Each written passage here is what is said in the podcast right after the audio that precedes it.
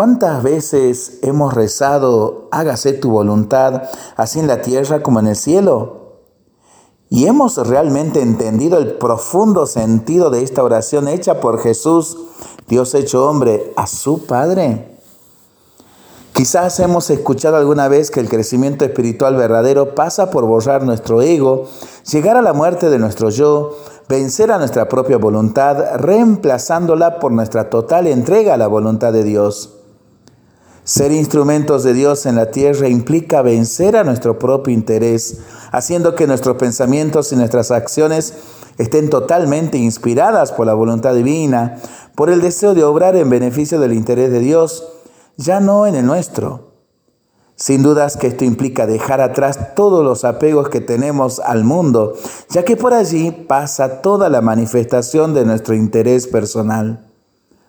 Cuando uno llega a entender que solo Dios cuenta, entiende que ni siquiera los afectos más profundos por nuestros seres queridos pueden ser interpuestos a la realización de la voluntad de Dios.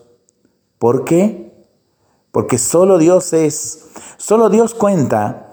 Todo lo demás debe ser puesto a su entera disposición, a su voluntad, uniendo nuestro querer al querer de Dios, haciendo que nuestro interés personal sea reemplazado por el interés de Dios. ¿Cuántas veces al día nos miramos a nosotros mismos desde los ojos de Dios? ¿Entendemos que somos hijos de entera realeza del mismo Dios? Si actuamos haciendo honor a nuestro origen real, somos verdaderos instrumentos de nuestro Creador, somos una manifestación de Él en la tierra.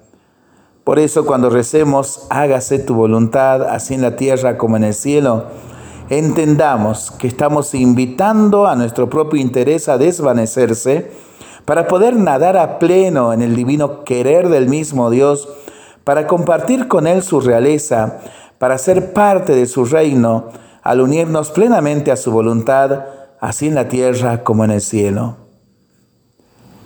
Para seguir rezándolo y pensándolo en familia y entre amigos, ¿no?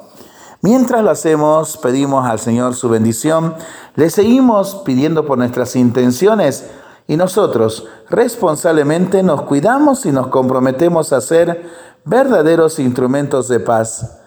Que el Señor nos bendiga en el nombre del Padre, del Hijo y del Espíritu Santo. Amén.